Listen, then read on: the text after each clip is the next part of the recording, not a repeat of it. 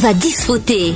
Marc Casanovas sur Equinox. Marc Casanovas qui arrive sur Equinox. Bonjour Marc. Salut, Avec ton expression de la semaine, c'est quoi c'est Anna Cinuciano. On l'utilise dans le sens d'aller lentement, surtout dans l'action de marcher. Marcher lentement ou tranquillement.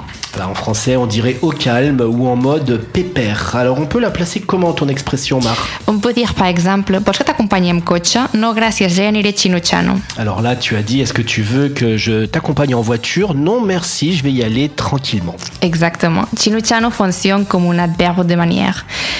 Ils n'ont pas exactement le même sens, mais c'est similaire à Napocapoc, et peut-être c'est plus connu, non Napocapoc. ouais.